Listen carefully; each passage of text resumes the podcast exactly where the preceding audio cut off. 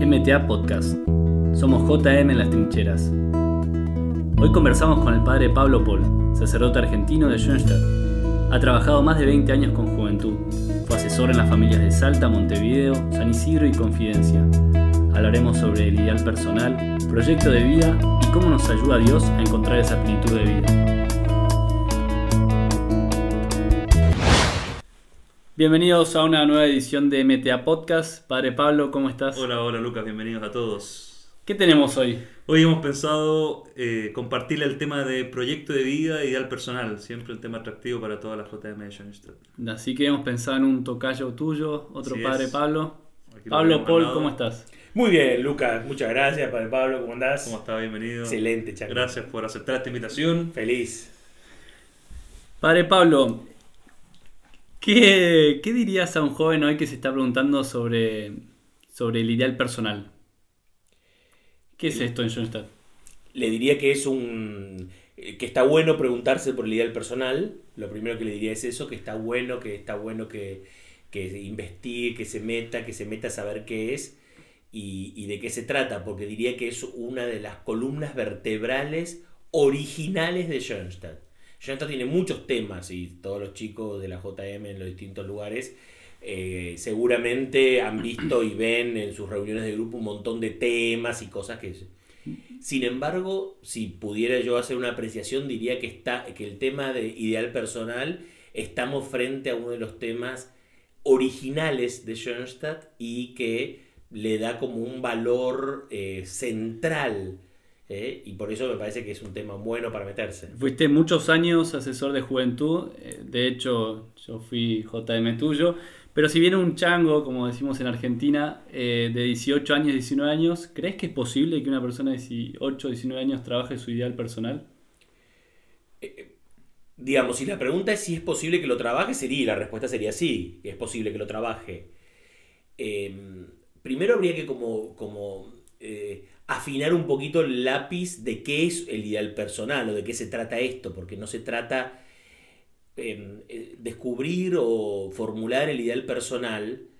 eh, en primer lugar, no se trata como de un proceso, digamos así, matemático, donde de, en torno a un par de preguntas y en torno a un par de elementos descubro mi ideal personal. Casi que eso sería hasta una falta de respeto para el ideal personal. Claro. Eh, el ideal personal es mucho más que eso. Y por eso eh, creo que sí, a los 17, 18, 20 años uno puede meterse, empezar a meterse ir e ir teniendo eh, como ciertos flashazos así sobre lo que esto es. Sin embargo, posiblemente el ideal personal no lo vas a poder eh, em, Formular. formular completamente, sino que es eh, el ideal personal, porque lo que hay que entender acá, Lucas, es que el ideal personal sos vos mismo. El ideal personal no es otra cosa que vos mismo. Entonces, es como si vos me preguntaras, ¿podés formularte vos mismo? ¿Podés definirte vos mismo quién sos? Claro, es, por eso, es una pregunta que la respuesta es sí, no. Eh, Claro, nunca va a ser acabado. Claro, porque, porque uno mismo se va. A mí me gusta mucho la imagen de desenvolver. ¿Viste? Es algo que está envuelto y, y- y se va desenvolviendo. Y a lo largo de la vida vos vas descubriendo facetas tuyas. Ahora, sin duda que, que uno puede decir que todo ya está presente en uno. Sin embargo, somos historia haciéndose. Por lo tanto, también los acontecimientos históricos van generando que los elementos que uno ya tiene de uno mismo se van mostrando de distintas maneras. Siguiendo tu línea y volviendo a la pregunta que te hacía, entonces un chico de 15 años hasta de 20, de 25 puede avanzar en el camino de ir descubriendo su ideal personal. Por supuesto que puede. Eh, ahora, yo creo que lo que yo le recomendaría es que se ponga como una especie de objetivo, como si hiciese- como a veces cuando, no sé, hacemos eh, Algo de un grupo de vida. un grupo de vida que vos te pones como determinados objetivos, tenemos que hacer esto, esto y lo otro. El ideal personal es mucho más que eso, por supuesto que es mucho más que eso. Y yo diría que el ideal personal la, es esencialmente una intuición de uno mismo. Es captarme intuitivamente con algunos elementos que, que se van dando en mí, en mi historia, que los demás también descubren de mí. Y, es justamente eso, es ir descubriendo, sacando lo que está cubierto. Entonces el ideal personal se va como emergiendo. Y por eso hay, hay, hay elementos que ayudan a que ese ideal personal vaya mostrándose. Por ejemplo, la autenticidad. La autenticidad con uno mismo. La autenticidad de las cosas que, que me pasan, que soy, que siento, que pienso, etc. Es decir, podés ir descubriendo, sacando lo que lo cubre para que eso crezca en uno, ¿no? Entonces, es como si vos me dijeses, en un, veo un campo de tierra, ¿puede haber alguna planta por crecer? Seguramente sí. Ahora, tenés que ponerle un poco de agua y dejar que crezca. Ahora, eh, la semilla está ahí abajo, en algún lugar está. Claro. Pablo, hay muchos jóvenes que se entusiasman con el ideal personal, lo descubren, lo sacan, como se dice, eh, pero en la aplicación muchos fracasan o se frustran y al poco tiempo toda la ilusión parece que siempre queda en deuda o, o queda esa experiencia de no haber podido aplicar o que se haga concreto en la vida diaria, el tener un ideal personal. ¿Cómo lo ves tú y qué aconsejaría? ¿Cuáles serían los peligros para que, que eso ocurra? Sí, em, eh, eh, interesante tu pregunta, Pablo.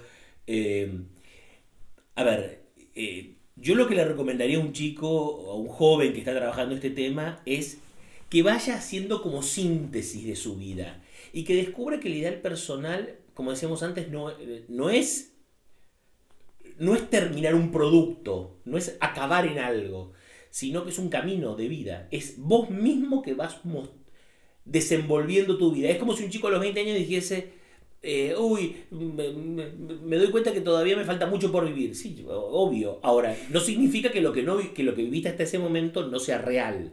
Y el ideal personal son esas intuiciones que uno puede captar, que las puede formular en una imagen, en, en una frase, en una palabra, etcétera sabiendo que, todavía seguramente, si eso está bien logrado, va a quedar, va a quedar, y, que seguramente a lo largo de tu vida eso va a ir como, ¿viste? como adquiriendo nuevos elementos y se va a ir como enriqueciendo justamente por este proceso de descubrimiento. ¿viste? Si vos a un chico de 20 años le decís, ¿vos sabés lo que es amar? Bueno, te va a decir que sí. ¿Sabe lo que es amar? Sí y no. Eh, lo que hizo hasta ese momento en su vida, cuando te enamora de su primera noviecita, evidentemente que la, la ama de alguna manera. Ahora, ¿hasta dónde llega eso? ¿Hasta dónde ese chico es capaz de amar? ¿Hasta lo que hace con una chica de 20 años hasta dar la vida por otra persona? ¿Daría la vida por su novia de 20 años? Bueno, seguramente no. Ahora, em, a lo largo de su vida quizás le toca dar la vida. ¿Cómo empezó a descubrir que es capaz de dar la vida a los 80 cuando a los 20 te enamoraste de alguien? parece ser que un peligro de, del ideal personal es como querer llegar al resultado inmediatamente o querer tener definido algo de que Claro. Negando que estamos en camino y que... Exactamente, que, se, que, que, se, que hay que ir haciendo. Lo que no significa que uno no vaya teniendo elementos que te van quedando. Y para eso insisto con el tema de la intuición y de la, apropia, de la captación de los propios elementos que en la historia de uno han sido importantes. Mm. ¿Viste? Y te llevo ahora al, rubro último año de colegio, 18 años, por ahí los jóvenes eh, también tienen intuiciones sobre su vida, sobre lo que les gusta, de chiquitos, no sé, a algunos les gustan los autos, van por la ingeniería. ¿Qué elementos tengo que tener en cuenta también para, elegir la carrera y que, que vos ves que es muy importante en esa época?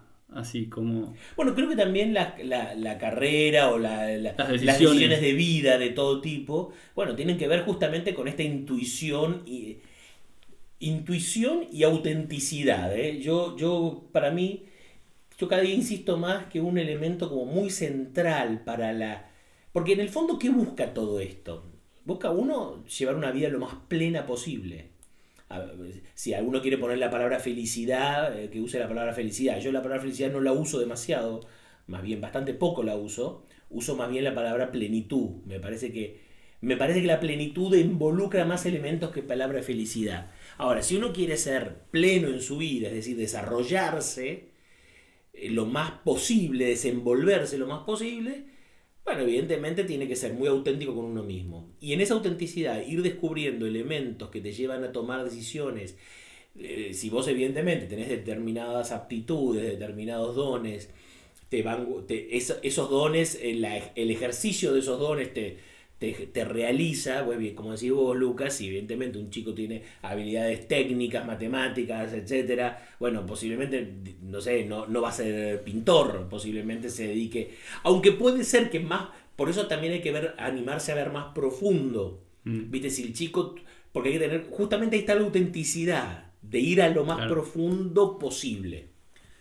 El ideal personal eh, sin duda ayuda a construir un, proyecto de vida, ¿no? Mirar la vida hacia el futuro, eh, o debiera servir para eso. Eh, me ha tocado ver como, como asesor eh, a veces cómo los jóvenes también la dificultad de, de comprender la importancia de, por así decirlo, meter a Dios en ese proyecto de vida. ¿Cómo entra la fe en un proyecto de vida de un joven que tiene que proyectar a futuro? ¿Le sirve esto tener ideales cristianos o nuestra religión? ¿no? ¿Qué ideal le ofrece para que su proyecto pueda ser eh, atractivo también para, el joven que está viendo su vida? ¿Cómo entra los ideales cristianos en un proyecto de vida del joven que está saliendo del colegio, entrando a la universidad o decidiendo su futuro vocacional? Mira, sin duda, Pablo, que la que cuando Jesús lo que vino a traer para nosotros es plenitud de vida, ¿no? Lo leíamos hace pocos días en el Evangelio, ¿no? He venido para que tengan vida y vida en abundancia, vida en plenitud. Y evidentemente eh, la propuesta de Jesús de para la vida de cada uno de nosotros es una propuesta que tiene que ver con la plenitud. Y por eso eh, mi propio desarrollo, mi propio camino de vida, nosotros decimos que de alguna manera es, es, es la voluntad de Dios que se va realizando en mí mismo. Y bueno, entonces ahí yo creo que hay una justamente una voluntad de Dios que se manifiesta y cuanto más vos puedas descubrirla, seguirla y además darte cuenta de que ese camino de, de seguimiento del Evangelio, de seguimiento de Jesús, como tiene que ver con una plenitud de vida, no con una felicidad naturalmente, eh, te aporta elementos que ayudan a que, esa, a que esa plenitud tuya también se vaya dando. No se va a contradecir el proyecto de vida personal y el proyecto de vida cristiano. En realidad es la misma cosa que se va a ir desarrollando. Y uno va a descubrir en su proyecto de vida si está bien eh, de- percibido, va a descubrir cómo ese proyecto de vida en el fondo es cristiano. Mm. Hay una tensión muchas veces que se ven en, los jóvenes eh, en esto de ¿qué hago? ¿Me dedico a mí mismo o a los demás? Eh, o, en, esa disyuntiva entre hoy tengo 20 años, eh, muchas veces jóvenes muy comprometidos socialmente, pero también a veces va eso en desmedro de su carrera. Eh, no sé si has vivido esta tensión en algunos jóvenes en tu experiencia. ¿Qué le dirías a un joven que, que a veces piensa que o me entrego a los demás o hago mi vida, mi carrera? Bueno, la he vivido en mí mismo. o sea, yo mismo la he vivido. Eh, eh, sin duda que es, que es que ahí Lucas va a estar siempre la pregunta que uno se hace, ¿qué, qué es vivir mi vida? No sé si estamos cavando muy hondo, pero para mí la pregunta clave es ¿qué es vivir mi vida? Y, y, y creo que desde ahí es donde uno puede responder. Si vivir mi vida es autosatisfacer mi vida, bueno, evidentemente vas a seleccionar determinadas cosas. Si nosotros entendemos por una vida en plenitud la capacidad de entregar tu vida, de entregarla, y por eso, por eso, por eso de lo que decíamos antes cuando, para- pa- cuando hablamos con Pablo, ¿no? de, de qué significa los ideales cristianos. Bueno, nosotros decimos que no hay amor más grande que dar la vida por los demás. Entonces, eh, la primera pregunta que yo le haría a un joven es, eh, desde ¿por quién vas a dar la vida? Y cuanto más puedas ampliar ese círculo, seguramente te va a llegar una plenitud mejor. Si vos decís, por mí mismo la voy a dar. Bueno, está Mm. bien, es un primer pasito, te diría, sencillito, pero primero. Ahora, si vos decís, no, mm, quiero dar mi vida por el día de mañana tener una familia, por mis hijos, por mi país, por... Bueno, vas ampliando el círculo y evidentemente va- eso te va a traer una plenitud más, mayor, ¿no? Pablo, te acompañaste a muchos jóvenes, en eh, muchos novios en el Eh. camino hacia el matrimonio. ¿Cuánto? 335 parejas casé. Wow. Casé. ¿En cuánto tiempo? Y en ¿Cuántos 18 años. 300. 35. 35. 35. Llega un momento que el joven se pregunta, ¿cuándo es la hora de pedir la mano, de comprometerme? ¿Es la, o no la mujer de mi vida? En esas tres, tu experiencia, las 335 parejas. Eso no, ¿qué esas son le- las que casé, acompañé Ah, muchas más. perfecto, ¿Qué le dirías como consejo, unos tips de decir, bueno, es momento de comprometerme o para pedir la mano, para casarme? Sí. para Mira, es, eh, es un tema muy lindo ese. Es un tema muy lindo porque, porque te jugás todo ahí.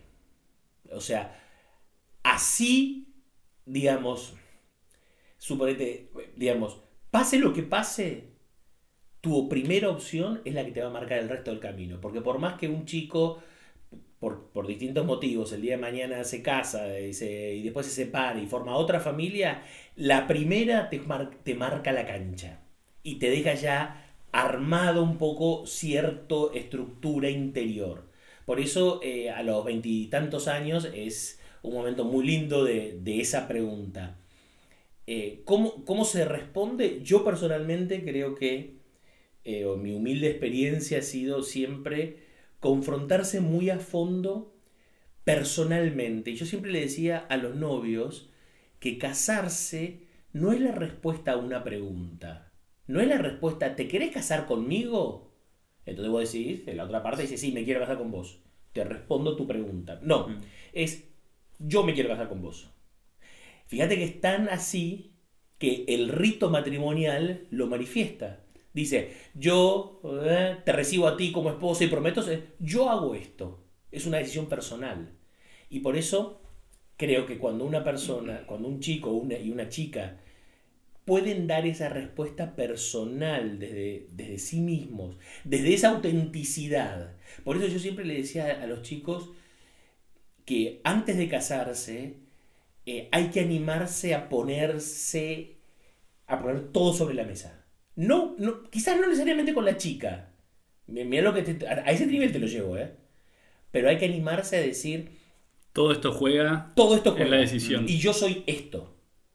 Ojalá lo puedas hablar con tu novia. Ahora, puede haber algún tema en tu vida que quizás no lo puedas hablar con ella. Y está bien que así sea. Hay, una, hay, un, hay, un, hay un lugar de intimidad personal, pero Quizás hoy no, Nunca- en 20 años. Dios dirá.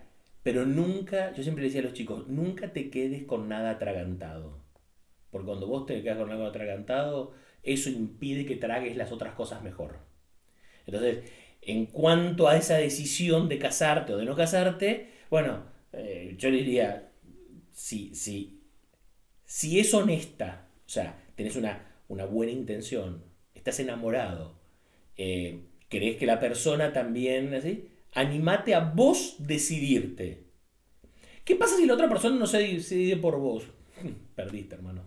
¿Qué vamos a hacer? Así es la vida. Esto día 2. Claro, eh, así es la vida. Pasa eso. A veces pasa que un chico se enamora eno- o una chica se enamora enormemente de un chico, tiene todo, y, y el otro no puede dar el paso. Y bueno, eh, pasa eh, feo, triste. Hoy pareciera que los jóvenes quieren aplazar cada vez más el compromiso al matrimonio. Eh, a finalizar la carrera, trabajo. eh, ¿Se puede seguir motivando o, o en esos matrimonios jóvenes? 22, 23 años, ¿cómo? Yo uso una imagen, soy hombre de imágenes. La fruta se saca del árbol en el momento correcto, ni antes ni después. Cuando vos algo lo sacás de. Cuando vos la manzanita la cortás antes del árbol, está verde. Si la dejás colgada mucho tiempo, se va a caer y se va a pudrir en el piso. Entonces, no sé cuál es la edad correcta, pero sí sé que hay que hacerlo en el momento correcto. Y por eso el matrimonio no es para cagones. Muy bien. ¿Y la vocación sacerdotal? Y la vocación sacerdotal diría que tiene que ver, eh, se aplican muchos de estos principios, Por eso, sí. muchísimos de estos principios. ¿Qué es lo, lo particular? Porque muchos jóvenes dicen, uy, me encanta Schoenstatt, me encanta trabajar por los demás, pero eso no te hace cura. No, eso no te hace cura y si fuera por eso no te hagas cura. Eh, O me encanta la JM. claro, eh, sin duda que hay siempre una chispita en algún lado que, que- que prende el fuego, eso está claro. Pero para un, un discernimiento interior, la vocación sacerdotal, o la vocación consagrada en cualquiera de sus, una chica, lo que sea, una hermana, lo que sea, eh, el, el golpe es gracia. El golpe es que alguien, que vos de repente sentís que algo que te sobrepasa y que no podés ni siquiera como explicarlo bien y que eso de repente se te sobrepasa y que no entendés bien ni las consecuencias ni nada. Y sin embargo, te, eh, lo, lo, Sentís un llamado, lo que, eso Sentí- sería... Sentís decir, "Pucha, ¿y, podrá hacer esto? ¿Será que yo podría hacer esto? Y, y sentís como, es muy difícil formularlo incluso. Y por eso tiene que ver, de vuelta, de vuelta tiene que ver con la autenticidad. Tiene que haber elementos sin duda religiosos fuertes. O sea, por eso mucha gente confunde el trabajo social, mucha gente confunde eh, la vida religiosa como un estilo de vida. En el fondo, la pregunta es el seguimiento de Jesucristo. Que obviamente a los 20 años no la tenés tan clara esa. Pero, pero ahí es donde si vos vas para atrás en tu historia, en tu ideal que se va desenvolviendo, lo vas a encontrar. Bueno, muchísimas gracias, Padre Una, Pablo. sí, una ¿Una última más? pregunta, sí, una última, una última. En todo proyecto de vida nos cuestiona hay una crisis. Es lo que elegí, me equivoqué con esta mujer, En la, mi carrera. en la carrera... ¿Cómo uno típico. tra- la, la crisis es parte de la vida, el proyecto de Sin vida? la menor ¿Cómo- duda, cómo la- Chango, cómo- sin la menor duda. Eh, siempre va a haber preguntas, siempre va a haber crisis, eh, siempre va a haber momentos de tensión, eh, porque, porque vos le estás poniendo a una estructura que depende mucho de cada persona, pero una estructura que viene resquebrajada, porque todos nosotros, vos, vos, vos y yo, todo y todos los changos que están escuchando, venimos con ciertos resquebrajamientos interiores, y vos a esa estructura le estás diciendo quédate quieta y firme. Y evidentemente en algún lado empieza a hacer agua. Entonces, va a haber elementos en la vida, va a haber cosas que de tu mujer no te vas a bancar. Y vas a decir, si no me banco esto, ¿será que entonces no puedo? Bueno, ahí hay, eh, o en la vida religiosa, no me banco a la comunidad que me toca vivir. ¿Me tendré que ir o me tendré que quedar? Es muy difícil decirlo, pero yo creo que tiene que ver porque vos le estás pidiendo una estructura que se sostenga firme sabiendo que las estructuras, justamente porque nosotros no somos firmes, porque somos frágiles, nos cuesta entonces. Entonces, evidentemente que va a haber crisis y, ¿y qué se hace en los casos de las crisis? Termino con esto. Creo yo que la, una, una clave, hay un 10.000, una clave es saber, saber pedir ayuda. Y saber pedir ayuda, y yo siempre se lo decía a los novios o a, los matrimonios jóvenes, siempre decía, eh, no seas, no seas eh, Tonto. tonto, pedí ayuda cuando vos sientas y percibas que hay algo que te empieza a hacer ruido. No te comas el ruido, porque el ruido chiquitito hoy, dentro de 10 años, es una orquesta todo a vapor. Entonces, eh, animate a pedir ayuda y en el campo que sea. ¿Va a haber días que a tu mujer no la vas a bancar? Sí, obvio. ¿Va a haber días que eh, a tus hijos vas a preferir no tenerlos? Sí. ¿Vas a haber días que te va a tentar tu secretaria? Por supuesto que los va a ver. ¿Va a haber días que querés irte a la miércoles con otra persona? Más vale que los va a ver. Ahora, eh, claro, si todos los días te querés ir con otra, bueno, está bien, hay una pregunta un poco más seria. Pero pedí ayuda, no dejemos de pedirnos ayuda y no dejemos de ayudarnos. Perfecto, muchas gracias, Padre Pablo. Muchas tiempo. gracias. No, gracias a ustedes, changos.